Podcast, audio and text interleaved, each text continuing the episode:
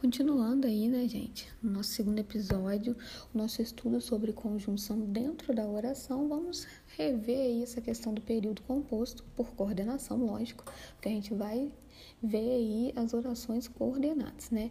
O período ele vai ser aquela frase organizada em uma mais orações, vai começar na letra maiúscula e vai ter término na pontuação. E é, dependendo do número de orações, ele vai ser classificado em simples, quando tem uma oração só, ou seja, marcado por um verbo ou, ou uma locução verbal, ou ele pode ser composto, quando tem mais de uma oração ou mais de uma locução verbal.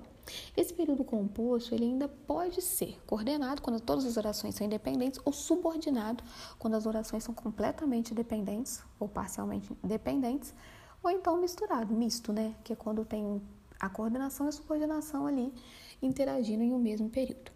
Quando o período ele é composto por orações completamente independentes, ou seja, uma não vai depender da outra em hipótese alguma, eu tenho um período composto por coordenação. E aí agora a gente já entra nas orações coordenadas. Que são as orações coordenadas? Ju, pelo amor de Deus, eu não lembro, a gente viu isso tem muito tempo. Calma, amado ou amada. As orações coordenadas são aquelas que têm uma relação de independência entre si, tá? Uma não depende da outra para ter sentido. E essas orações coordenadas elas se dividem em dois grandes grupos, que são as assindéticas, quando elas não possuem conjunção, ou as sindéticas, quando elas possuem a conjunção. Mas, meu Deus, Ju, como assim? O que é conjunção mesmo?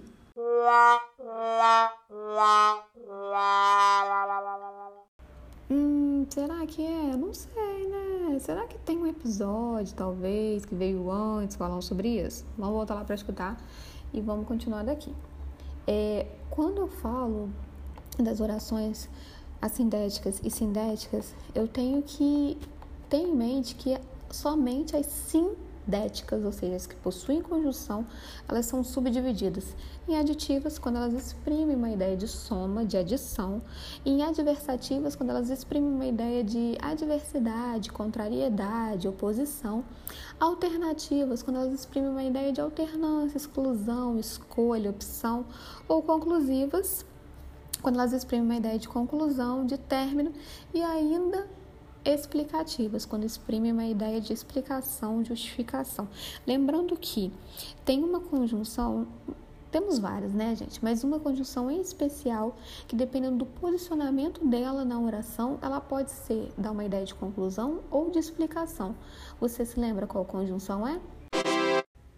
Sim, meu amor, muito bem. Ou pois, lembram lá da nossa regrinha de, de expressão da língua portuguesa lá? Quando eu tenho ponto e vírgula, verbo, vírgula, pois, vírgula, eu vou ter uma oração coordenada sindética conclusiva e quando eu tenho vírgula após, uma oração coordenada sindética explicativa. Fechado? Vamos terminar aqui o nosso Pod Ju, podcast da Tia Ju, e no próximo veremos mais informações super importantes para a nossa prova.